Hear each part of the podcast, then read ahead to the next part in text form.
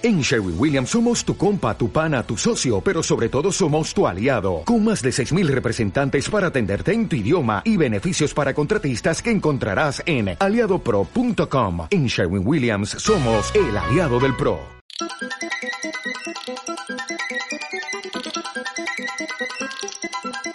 Hola, hola, no soy Mota, soy Gabriel y me paso por la porción de hoy un poquito para contaros una breve reseña en primicia de la película de Ant-Man Quantum Manía que se estrena hoy en cines y que bueno, que pude ver anoche en, en Cines Kinépolis gracias a Marvel España, los 40 principales que me invitaron al fan event para que os pudiera contar ahora un poquito lo que me ha parecido, ¿no?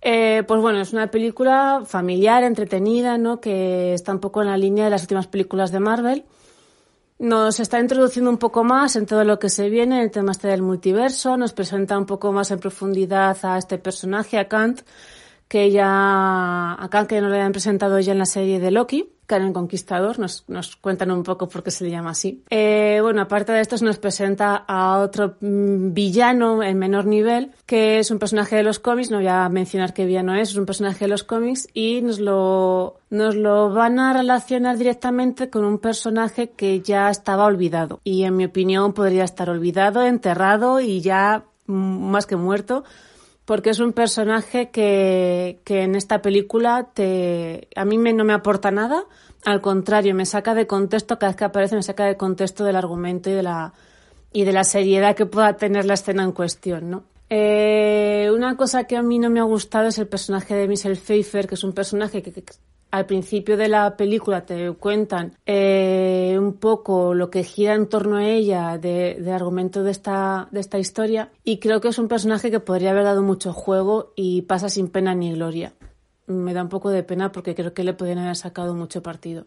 Eh, te introducen un poco a, la hija de, del protagonista, ¿no? De Ant-Man. Te la introducen ya un poco como heroína también en este universo. Y bueno, eh, ¿Qué más contaros? No hay nada así que digas, ¡buah! que llame la atención, ¿no? La estética, pues chula, pero tampoco hay nada espectacular. Tiene ciertas cosas que te recuerdan a Star Wars. Mm, te meten en el mundo del mundo cuántico, te lo enseñan así un poquito.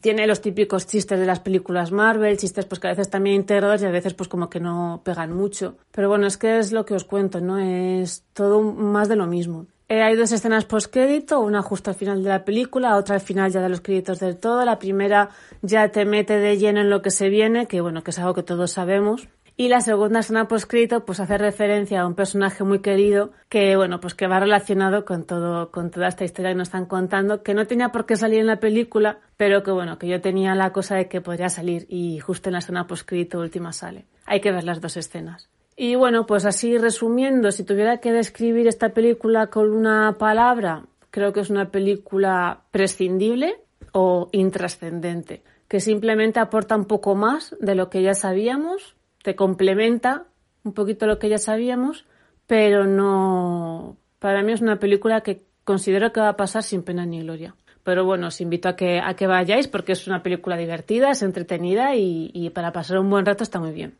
Y por lo demás, nada, ya me despido y, y, dejarnos un comentario cuando veáis la película, a ver si estáis de acuerdo con lo que os digo, con lo que no.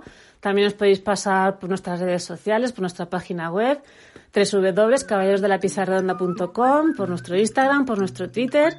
Ya sabéis dónde encontrarnos.